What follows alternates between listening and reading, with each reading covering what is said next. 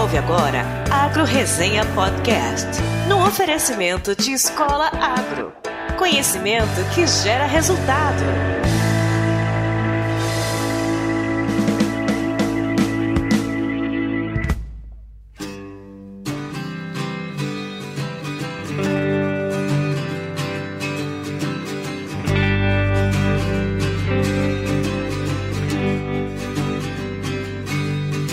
Pessoa, tudo beleza? Estamos começando o episódio número 105 do Agro Resenha, este podcast que faz parte da primeira rede de podcasts do agronegócio, a rede Agrocast. Então, se você tiver a fim de escutar mais podcasts do agro, conheça todos eles no site www.redeagrocast.com.br e assine o canal em todos os agregadores de podcast.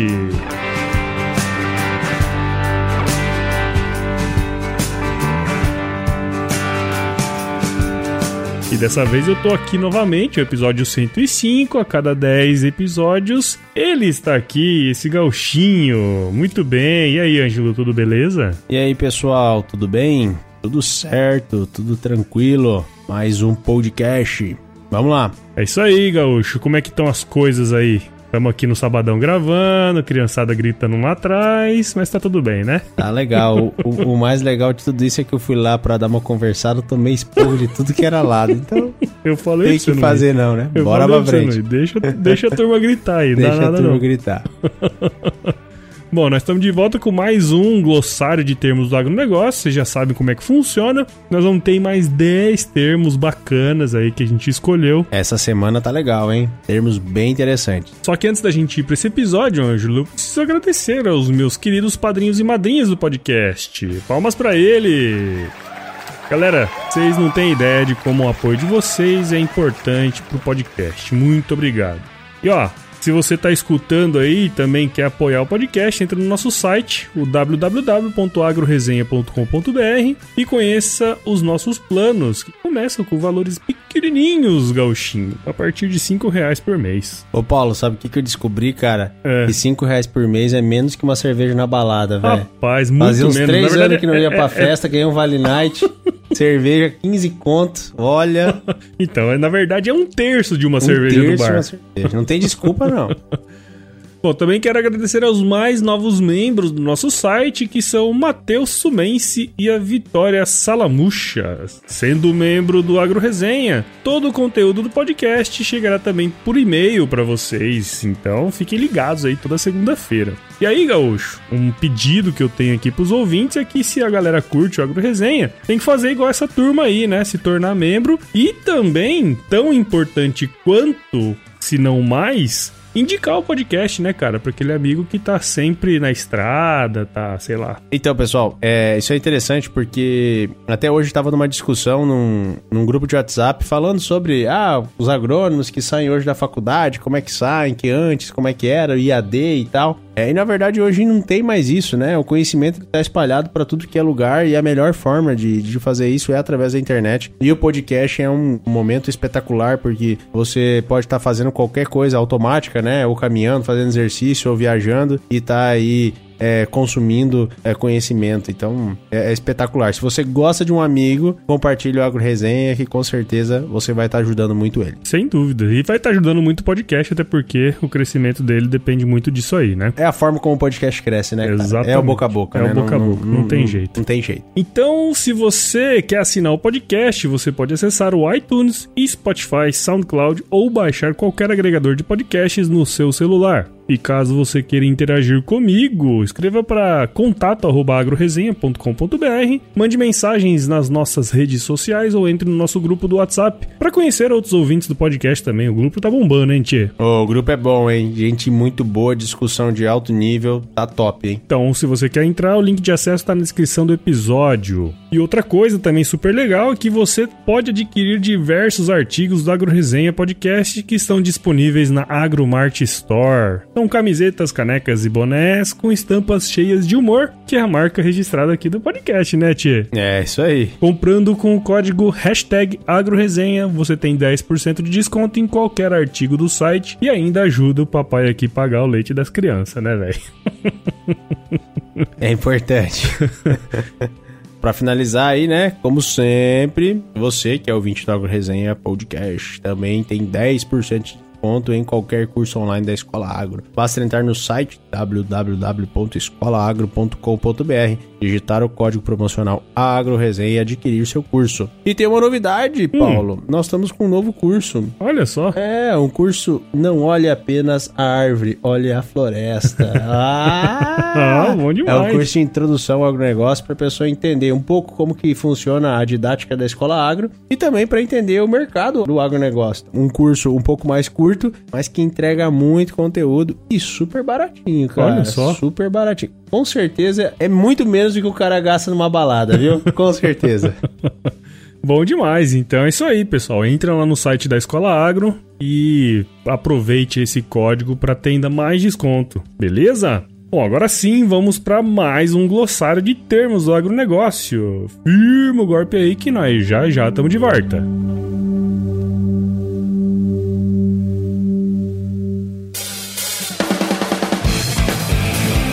Muito bem, então, estamos de volta aqui com mais um glossário de termos do agronegócio.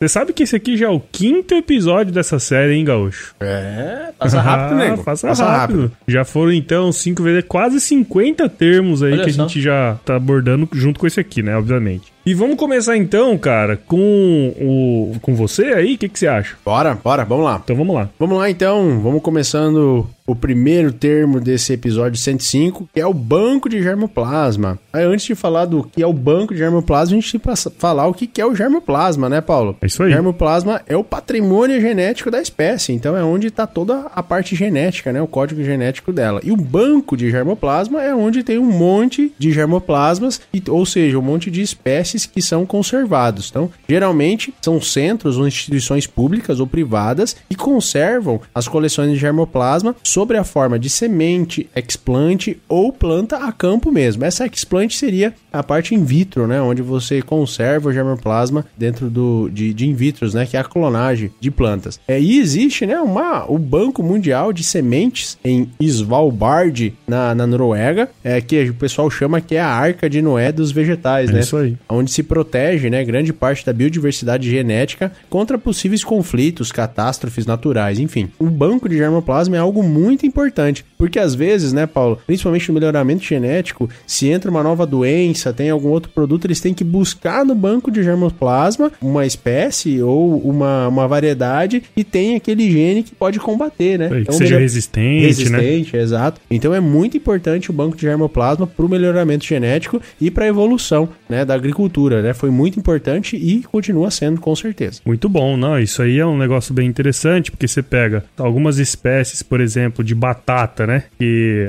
a, o centro de origem é aqui nos Andes. E você consegue pegar dentro do banco de germoplasmas diversas espécies um pouco mais rústicas e você pode aproveitar genes delas para fazer novas variedades, né? Dependendo de onde você quer plantar. Até aquela vez que a gente fez aquele episódio das mulheres do agro, né? Isso. Lembra que tinha Exato. a melhoradora genética, né? Que Exatamente. conseguiu botar uma substância, não lembro qual é mais, no milho, né? Que ajuda muito é, na alimentação da, das crianças na África, né? Então, Exatamente. Então, e, e, pode ter vindo de um banco de germoplasma. Isso provavelmente Certamente veio, né? veio de um banco de germoplasma. Exatamente. Né? Inclusive, se eu não estou enganado, tem um episódio um podcast que chama Coffee, e é um podcast sobre café, que eles falam que o IAC tem um dos maiores bancos de germoplasma do, de café do Brasil. Sabe, cara, quando eu tava na faculdade eu visitei patrocínio, Minas uhum. Gerais, no Triângulo Mineiro, e aí a gente foi na cooperativa Espocacer, se eu não me engano, uhum. e eles têm um banco de germoplasma então. próprio lá, que aí no caso é um banco de germoplasma de plantas a campo, né? Exato. E eles cultivam justamente para poder oferecer aos pesquisadores e as pesquisas deles lá. Muito bacana. Então, isso aí, de forma geral, é uma coisa muito importante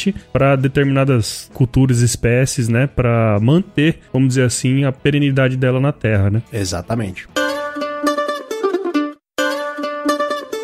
Vamos pro próximo aí, que daí é um que eu escolhi, que é o ciclo de pastejo, Anjo. Todo mundo sabe o que é um pastejo, né? O animal, ele vai e come a planta por ele mesmo. Esse é o, é o ato de pastejar. A campo. A campo, exato. Só que o ciclo de pastejo é um termo muito utilizado no manejo de pastagens que é o período de tempo entre o começo de um pastejo e o começo do próximo pastejo. E esse tempo aí, ele é a soma do período de pastejo daquele pasto daquele piquete, mais o período de repouso dele. Então, tipo assim, se a gente tem um pasto rotacionado com oito piquetes, com três dias de ocupação cada, 3 vezes 8, 24. Então, o ciclo de pastejo é de 24 dias, porque ele tá 3 dias pastejando e 21 dias descansando. Então, esse é um ciclo de pastejo. Isso é muito utilizado quando a gente vai trabalhar com a parte de manejo de passagem, até num vídeo que eu escrevi, que eu publiquei essa semana, a gente fala um pouco sobre isso, que é você otimizando o ciclo de pastejo, você otimiza a colheita da forragem e otimizando a colheita da forragem, você tem um maior ganho de peso. Tendo um maior ganho de peso, você tem o quê? Aumento de produtividade. E lucro. Exatamente. É, tu tá querendo fazer merchandising pro teu canal no YouTube, né? Agora eu entendi. Foi essa a intenção, Ah, né? Foi Deu uma olhada ali, falei ciclo de pastejo. Por que não? Por que não? Eu tenho uma história legal, cara. Eu comecei a fazer técnico agrícola e trabalhava em casa, meus pais tiravam leite. Uhum. Foi um dos primeiros pontos que a gente começou a alterar na produção de leite foi a, a questão do, do, do ciclo de pastejo. E como é que você consegue é, melhorar o ciclo de pastejo? Através de piqueteamento, né? Uhum. Então, quando tu tem piqueteamento, tu tem um ciclo é, mais bem definido e, e, e, consequentemente, geralmente você tem uma maior produtividade. E a gente fez isso, começamos a fazer o manejo melhor é, e um ciclo mais bem determinado, porque antes ficava dois piquetes, a vaca ficava um baita tempo lá, né? Então isso acabava não tendo um Você bom... não otimiza a colheita, né? Isso, você otimiza a colheita. É, e com essa otimização, a gente conseguiu ter incremento muito grande de produtividade na produção de leite. Isso é algo muito importante e que muita gente perde muito dinheiro. Tanto produtor de leite quanto produtor de carne, né? Em geral, seja ele bovino, enfim, todos os animais, bovino, ovino, né? Que pasteja. Tem um gap muito grande no Brasil ainda quanto a isso, né? É uma coisa simples, complexas, mas também nem tanto, né? É, se você pode fazer uma coisa assim, se você mudar 20%, você vai ter um resultado de 80% melhor, Muito com certeza. grande. Você pega assim algumas plantas, hoje, por exemplo, você vai ter eficiências de pastejo de 20, 30%, ou seja, grande parte da planta você não está colhendo. Então é como se tivesse uma unidade produtiva, uma vaca de leite, ou um boi de corte, ou um ovinho de leite ou de corte, e você põe no pasto uma máquina que consegue colher só 20% do potencial daquele pasto. Acho que para resumir, é a mesma coisa que você colocar, uma, que fica mais fácil enxergar, uma colhedora de soja numa, numa, em 70 sacos por hectare, só que quando ela vai, vai terminar um talhão, É. ele colheu 50 só. Exatamente. Botou 20 fora. Exato. É basicamente isso. Mesma só que é coisa. muito mais fácil de você enxergar na, na agricultura, né? Isso. Na pecuária, isso fica um pouco mais difícil de, de enxergar. É, Mas por- o, o- até porque a o colhedora é prejuízo animal, mesmo. né? É, exato. Muito bem, cara. Isso aí. Vamos pro próximo então. Ah, e pessoal, antes de ir pro próximo, É. por favor, olhe o canal do, do, do Paulo lá, porque essa foi pra isso, tá? Então vamos pro próximo aí, Tchê. Bora, bora, bora, bora. Então, pessoal, essa aqui, na verdade, é um termo que vai ter que ser explicado dois, né?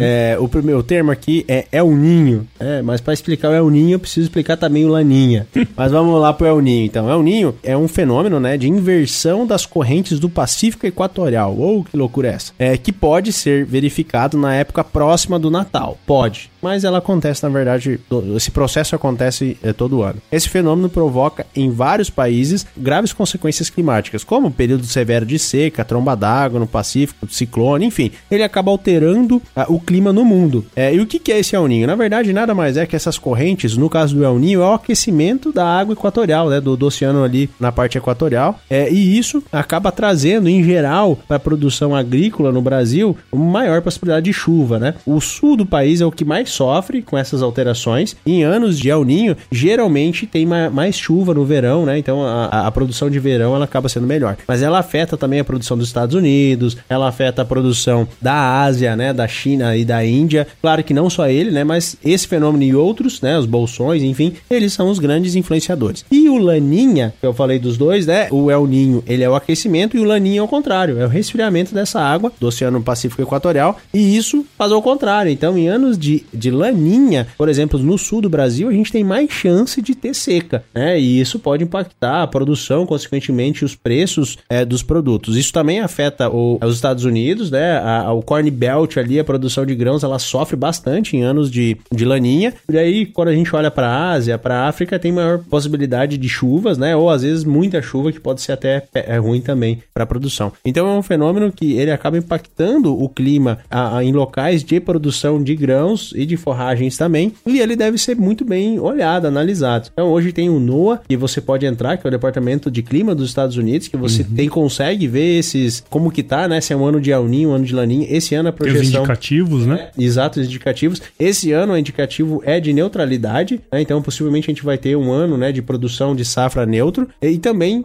Outra agência que é muito importante é a agência da Austrália, que também traz esses dados e, e segundo o que o pessoal fala, é um dos melhores, né, para se avaliar. Então, é um ponto que a gente precisa sempre ficar ligado, principalmente quem vai, quem vai fazer análise de mercado aí de soja, de milho, de algodão, de trigo, é muito importante porque ele acaba impactando mesmo na, na produção mundial. É, e a gente vê os reflexos disso muitas vezes na, na produtividade dos países, né? Consequentemente, em aumento ou diminuição de produção, que impacta impacta, obviamente, o mercado. Boa dica aí, Ângelo. Obrigado. Bora.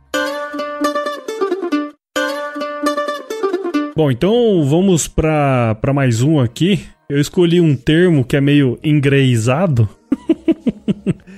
que é o pallet. Ah, quem nunca transportou os pallets, né? Então, como eu falei, isso aqui é uma palavra de a origem paleta. inglesa que a tradução literal é paleta, certo? Falei certo? Paleta? Alô. Pallet, paleta. No Brasil, esse termo aí ele é utilizado para identificar uma armação de madeira, né? Um material plástico, pode ser também, que ele fica normalmente é uma forma retangular ou quadrada. Ele é formado por dois estrados sobrepostos que tem um espaço entre eles. Quem já viu aquelas empilhadeiras, né? Você coloca os garfos da empilhadeira nesse espaço aí. Normalmente ele é utilizado para facilitar a movimentação de produtos embalados. Quando você vai nas fazendas, você vê muito isso aí. Os pallets lá onde você armazena tanto o fertilizante, às vezes você coloca também, mas muito semente, né? semente né? e também defensivos. Defensivo. Às vezes, se você tem uma operação muito grande, é bom você colocar em cima dos pallets porque a movimentação ali dentro fica mais fácil, né? Então isso aí você consegue movimentar tantos produtos embalados e você consegue fazer essas atividades de transporte aí, como eu falei, carga, descarga, armazenagem, né? Então ele é muito utilizado nesse sentido. E nas fazendas, por exemplo, você consegue enxergar esses pallets dentro dessa uh, dos galpões aí, né? E também é muito importante, né, que o produto em cima do pallet ele não entra em contato com o chão. Isso. É, então não entrando em contato com o chão, não tem problema de pegar umidade, né? Exato. Vai dar uma chuva ou alguma coisa, né? É, e tem a possibilidade também de controle de roedores, né? Exatamente. Fica mais fácil o controle de roedores com os pallets. Então, além de ajudar na logística dentro do armazém, né, da, da onde está sendo armazenado o produto, ele também ajuda na qualidade, né, de armazenagem e também no controle de, de, de, de, de roedores. Né? Doenças, essas Doenças, coisas.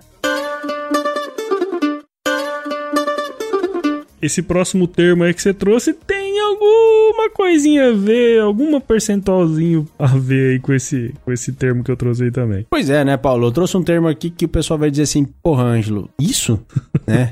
Mas isso muitas vezes é mal interpretado. Exato. Né? E eu vou dizer que eu também interpretava de uma forma errônea Errado. muitas vezes. Até que a gente fez o curso na Escola de Logística e aí eu fui a fundo mesmo para estudar. E eu sabia que, que era diferente daquele que todo mundo interpreta, Sim. né? Mas eu não sabia que era tanto. É, então, vamos lá. O termo é logística. Logística. Esse termo logística, eu vou trazer aqui uns pontos bem específicos e depois a gente vai falar um pouco mais. Discutir. É um termo que surgiu no meio militar. Olha só que interessante. Uhum. Para designar o conjunto de tarefas é, de suporte às atividades de combate, né? Imagina, dentro de um combate, tu tem que estar tá muito bem organizado, muito né? organizado. Tais como, então, planejamento. Logística é planejamento, olha só. Planejamento e execução das atividades de mobilização, estocagem e distribuição de materiais e equipamentos para o combate e dos suprimentos para as tropas, né? Olha só. Então, olha tudo que abrange a parte logística, né? Não é só transporte, né? Uhum. Muitas pessoas trabalham, né, com a logística olhando só para o transporte, Sendo só né? aquela, aquele núcleozinho ali que, na verdade, é uma parte É só, uma né? parte. É uma parte essencial, né? Sim. Mas não é só isso. Tudo que tá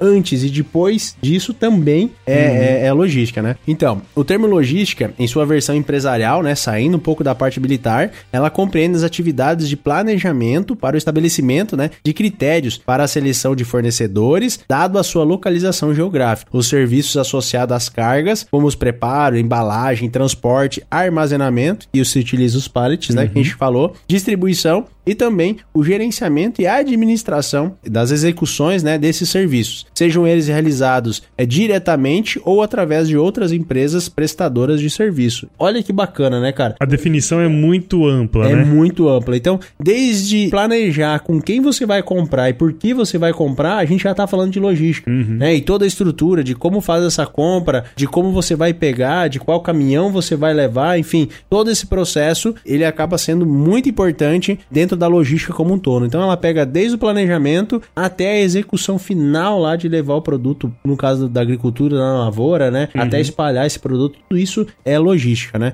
E a gente deve olhar isso com um olhar bem diferente, que não é só o transporte. Logística é o que agrega toda essa, essa estrutura, né? De movimentação de qualquer coisa. Movimentação e armazenagem é de qualquer produto. E a gente vê dentro de fazendas, muitas vezes, esse planejamento às vezes não é bem feito. E aí é quando você subutiliza suas máquinas, por exemplo. Se você não coloca o calcário no lugar certo, se você não tem o apoio certo. Então, esse planejamento que é feito antes, ele é determinante muitas vezes para você ter uma operação com eficiência. Pensando em fazenda, né? E da mesma forma, quando você pensa em empresa, isso que você trouxe é muito legal e eu acho que vai abrir bastante a cabeça da turma aí. E tem outra coisa, cara, tem um mercado de trabalho fenomenal, fantástico verdade. aqui, fantástico, porque hoje tem faculdades, né, de logística, né, específica de logística, é, mas mesmo assim ele é um, um ponto, né, é um cerne dentro do, da forma como se trabalha claro. hoje, né? Principalmente o agro que importa e exporta muito. Então a logística realmente é muito importante e tem muita gente que trabalha com ela e precisa muito profissionais para ela também. Então é uma boa bom ponto para quem tá pensando, pô, no que que eu vou, no que que eu vou me Onde especializar, né? Tal, né? Quem tá uhum. pensando, cara, logística é uma coisa muito bacana, muito bacana e mesmo. agora que você falou, cara, até é importante você ter comentado, eu, eu recebi um e-mail esses dias, eu não vou lembrar o nome aqui, mas eu recebi um e-mail de um cara que trabalha com logística. Ele falou assim: "Ó, oh, eu queria que você falasse um pouquinho mais de logística e tal", e veio a calhar, né? Ah, e isso só. é muito interessante, que ele falou uma coisa, assim, ó, oh, é uma, uma profissão que tem gente que trabalha em porto, né? Você pensa, um container você vai exportar é uma grana violenta. Se você erra no planejamento, cara, porra, você tá perdendo muita grana. Então, assim, é uma profissão que falta profissionais mesmo, tem uma responsabilidade muito grande e é determinante muitas vezes no final do processo, ali quase no final do processo, você pode ganhar ou perder dinheiro. E o que mais interessante, cara, é que assim, tem muita gente que conhece de logística, mas desconhece do agro. É, então exato. o cara que casa, conhecer de logística e conhecer e do agro, agro, esse cara tem mercado de trabalho muito grande. Tem mas razão. tem que conhecer os dois. É, Exato. É porque é, as particularidades do agro, juntos com um planejamento de logística, são super importantes para se ter lucratividade, né? Para que o, o, negócio funcione. Então, o cara que se especializa em logística e conhece do agronegócio, cara, esse cara é um, um profissional diferente. Disputado, inclusive, Disputado, né? com certeza. Legal, cara, legal. Muito bom esse termo aí. Agora vamos para outro, remetendo aos nossos amigos do Nordeste. Ah, cara, o termo é palma forrageira. Ah, cara, eu lembro que quando eu tava fazendo levantamento de custo de produção no Nordeste, de leite, né? Custo de produção de pecuária de leite, tinha muita gente que usava palma forrageira, cara. Então, assim, para quem não sabe, a palma é uma espécie de cacto, só que sem folhas, né? Ele é originário do México, tem espinho, né? E tem os cladódios. Lembra Ô, desse louco. tempo?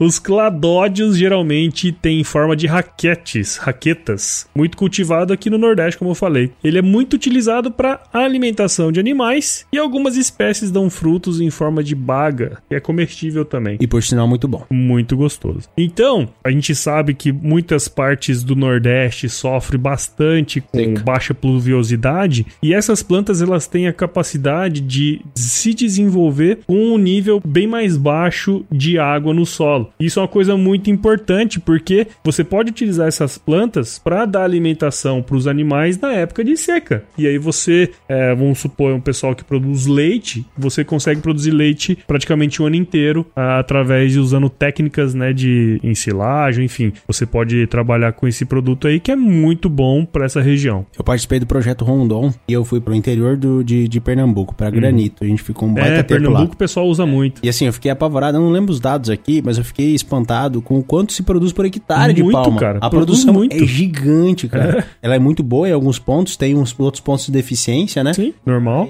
Que daí você consegue corrigir, né? Corrigir, exato, Na com, nutrição. com suplementação, né? Isso. Mas assim, a capacidade produtiva dela é fantástico, né? Então quem conseguir comandar ela, conseguir ter toda a produção, realmente ele é um baita de um, de um produto é, para ser utilizado no, no Nordeste. E supre essa necessidade, né, cara? Que a gente sempre, até acho que uns dois, eu trouxe duas pessoas aqui, o Jardel lá do Ceará, trouxe o Rodrigo da Bahia, ambos sofreram com a seca que teve no Nordeste, né? E uma questão de planejamento, a gente pode utilizar algumas culturas assim para suprir a necessidade em períodos de, de escassez de água, né? Então isso é uma coisa legal. E é importante também levantar aqui, né, que quando a gente tá falando de ruminantes, né, ele precisa ter o volumoso, né? Isso. E às vezes é o que mais é difícil de você ter numa época de seca, né? Você ter uma Exatamente. quantidade de volumoso suficiente pra junto colocar a parte concentrada e você conseguir fazer o animal se, se desenvolver. E a, a palma entra justamente como a parte volumosa, né? Exato. Então ela é muito importante nesse sentido, porque no momento de realmente de problema, ela pode ajudar muito sendo um volumoso de baixo custo. Exato. É, e o ruminante é um bicho que come qualquer coisa, Qualquer né? coisa.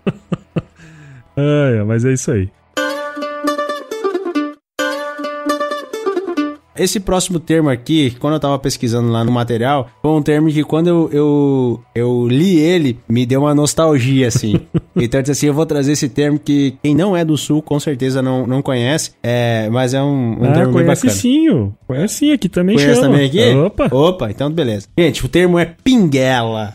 quem nunca subiu numa pinguela, hein? É uma ponte rústica, geralmente feita é, de um tronco ou de pranchas, né, de madeira, que serve para transpor um curso d'água, né? Então é uma ponte, né? É uma que, na verdade tu vai lá, rústica. derruba uma árvore, é, bota um, um- amarra um barbantinho de um lado pro outro para o guri conseguir ficar de pé em cima dele e perna pra que te quer, né? É isso aí. E por que que eu digo que isso aqui me dava uma nostalgia, cara? Porque pra eu ir da casa dos meus pais pras casas dos meus avós, tinha uma sanga lá, é sanga, né? Não é arroio, é sanga. Aham. E aí, pra cruzar essa sanga, tinha a dita da pinguela, né? Então, que era a parte emocionante de ir pro vô e pra avó, era passar, passar passar, a passar pinguela. pinguela, né? E aí era uma baixada, então meu pai e minha mãe ficavam esperando eu passar a ponte, me enxergar do outro lado, sabia que tava tudo certo tudo e podia vazar, né? Mas é, é um ponto muito bacana que acaba remetendo para pro dia a dia da gente de, de quando era criança. Legal, legal. Não, tem um episódio bacana também nisso aí na minha família lá, quando a gente ia pra fazenda. Teve uma vez que eu fui no. Perto da fazenda tinha uma. O pessoal pegava diamante, né? Uma. Como é que é o nome desse negócio mesmo? Pegava diamante É, que. e pega Garimpo, diamante, sai garimpo. pegando, sai pegando Garimpo. diamante assim. É, lá na época era assim. Inclusive o rio chama Diamantino. Ô louco. É, então. Bora lá? Hã? Bora lá, garimpar. Hoje não tem mais porra nenhuma, é mó difícil de encontrar. Mas a gente tava indo pro garimpo e aí nós passávamos, né, por uma Pinguela. pinguela. Saía da fazenda e ia pra, pra lá. Então é interessante isso aí, muito bacana. Esse próximo termo que eu trouxe aqui é um termo legal. Eu acho que pode ter gente que conhece, pode ter gente que não conhece, mas é o termo chamado sericicultura. Ângelo, você sabe o que é uma sericicultura, cara? É produção de cera? Pois é, pessoal. Na verdade, a sericicultura é a atividade agrícola de criação e exploração racional do bicho da seda. É, aquela seda que você compra, aquilo ali é seda, bicho da seda que faz, cara. E a atividade que envolve isso é a sericicultura. E tem uma outra atividade por trás dessa, né? É isso que eu ia falar agora, que é a plantação de amoreiras. Exatamente. Pra quem não sabe, o principal alimento do bicho da seda pra construir, a, enfim, pra fazer a seda é a amoreira, sim, aquela plantinha que dá a amora. Então ela é cultivada, né, onde tem as- os, os centros de produção de, de bicho da seda, ela é cultivada perto e aí é colhida pra dar pros bichinhos comer e aí eles fazerem a seda. Aqui no, no Brasil, acho que é no Paraná, São Paulo que É, produz, que no né? São- que tem São um clima Paulo- propício pra produzir, né? exatamente, exatamente. Eu fui num produtor de cera. É, que legal. É, o de cera. de bicho da seda, lá no interior de São Paulo, quando eu tava estudando lá na escola. É muito legal ver o sistema de produção. Você vai ver a- a- as amoreiras, né? Infelizmente, as amoreiras você colhe antes de dar as amoras. É, é muito interessante ver isso. Eu nunca fui, cara. Tenho interesse pra, pra É muito conhecer, legal. porque deve ser uma coisa muito bacana, né? É muito Não- legal. Não, conheço. E aí Legal. eu tava lembrando quando eu tava fazendo isso aqui, que quando eu fui pra China, né? Lá a gente foi no Mercado da Seda. O Mercado da Seda, na verdade, é um, é um grande shopping center hoje em dia. Mas remete ao passado que tinha a, a estrada do Silk Road, né? Que é a estrada da seda. E o pessoal fazia comercialização, ih, alguns milênios atrás aí, que levava a seda do Oriente lá pra Europa, né? Que tem a, a famosa história do Marco Polo, inclusive. Legal, né? legal. E é muito bacana porque, pô, isso aí é, é, é história, né, cara? Produção de seda é história. Show de bola. Vamos pra mais uma, então? Vamos pra mais uma. Terras devolutas. Então, o que, que é isso, né? São terras é, que se encontram sob domínio público, como bens integrantes do patrimônio da União, estados ou municípios, embora não destinadas nem aplicadas a algum uso público, nacional, estadual, municipal, nem sendo objetivo de nenhuma concessão ou utilização particular. Então, olha só, então as terras devolutas são as terras que estão na mão da União. Da né? União. seja ela estado, seja ela município, né, que não tem um dono, né, na verdade o dono somos todos nós, né, que é a Exato. União. Uhum. É, e isso acontece muito principalmente no, daqui pra cima, né? Exatamente. No, no norte do país, né, principalmente na Amazônia, onde tem muitas áreas devolutas, né, hoje ainda não, não, não tem donos, não foram comercializadas, é, mas que estão na mão da, da, da União, né? E, e grande parte dessas áreas também estão nesse, nesse porém aí das queimadas e tal, né? Tem muitas áreas que são devolutas, né? E acabaram sendo, sendo queimadas. Mas enfim, terras devolutas são isso. São terras que estão na mão do governo. E é interessante que até tava lendo o livro lá do, do Evaristo de Miranda, tá até aqui do nosso lado aqui, Olha, e fala, né, o, o Brasil tem 60, pouquinho mais de 60% das áreas preservadas, das, da área total do Brasil preservada. E tem um, um percentual grande dessa área preservada que são de terras devolutas. E que, como você falou, fica lá mais concentrada ao norte, né? É, onde foi tá sendo colonizado praticamente agora. Não foi colonizado naquele passado, como foi aqui em Mato Grosso, São Paulo, região Goiás, sul. Tocantins, Goiás. Matopiba, né? Exatamente. Muito bem, muito bem. Pô, já vamos chegar no último, cara. Tá rápido hoje, hein? Bom, então vamos pro último aqui. Vou falar um termo bacana, que é o termo transplantação. Olha só, o termo transplantação, ele é a operação utilizada na produção de plantas e consiste na retirada de uma planta já desenvolvida para instalação em outro local. Então, quando você pega uma, uma uma muda, por exemplo, de um eucalipto, você faz o transplantio dele porque ele já é uma mudinha, já é uma planta desenvolvida. Então é diferente, por exemplo, quando a gente vai é, semear, né? Semear você tá colocando semente no solo. Então, na verdade, o termo certo não é plantio. Quando você vai plantar soja, na verdade você vai semear Semear. a soja, né? Então é um- são os termozinhos assim interessantes pra gente colocar aqui. No dia a dia, tudo Tudo vira se- plantio. Tudo vira plantio, exato. Tudo, tá, tudo tá plantando tudo, né? Tá plantando Exatamente, soja, tá plantando é. eucalipto, tá plantando qualquer coisa, né? Mas tem algumas Tem diferenciações. algumas diferençazinhas. Porra, Gauchão, já Fechou. passou o tempo aí, cara. Já conseguimos fazer tudo. Ô, louco. 10 termos, mais 10 pra conta. Mais 10 pra conta. E aí, mais algum recado aí pra finalizar? Cara, começou a chover, Agora mais uma safra, hein? mais uma safra chegando. A gente não vai mais morrer aqui em Cuiabá de calor. Tava um calor da Foi o pior ano que eu já passei. E De quem- longe, É, de inclusive. longe. Quem tá aqui há muitos anos fala a mesma coisa, né? Tá ótimo agora. Agora Tá é, bom, tá é bom. esperar essa nova safra aí que tá vindo e que tenhamos todos uma ótima safra, né? Muito bem. É isso É, aí. falar nisso, né, cara? É. Isso pode ser um termo, né? Ano safra, né? Ano safra. Vamos é. trazer outro. No próximo Vamos aí, trazer próximo, pro próximo o que, que é ano safra, né? É, inclusive o próximo vai ser ano que vem. O glossário, o próximo provavelmente vai ser ano que vem. Já vai ser no final da safra. Então a gente pode, né? Não, vai ser no meio da, do ano safra. É, vai ser, ser mais no meio do ano Eu acho que vai ser no final. Mas depois Mas boa, mas nós vamos falar de ano É isso aí. Muito bem, então, pessoal. Fica assim, então, turma. E se chover, hein, Anjo? Não precisa molhar a horta. Não mesmo. Falou, moçada. Um abraço. Abraço.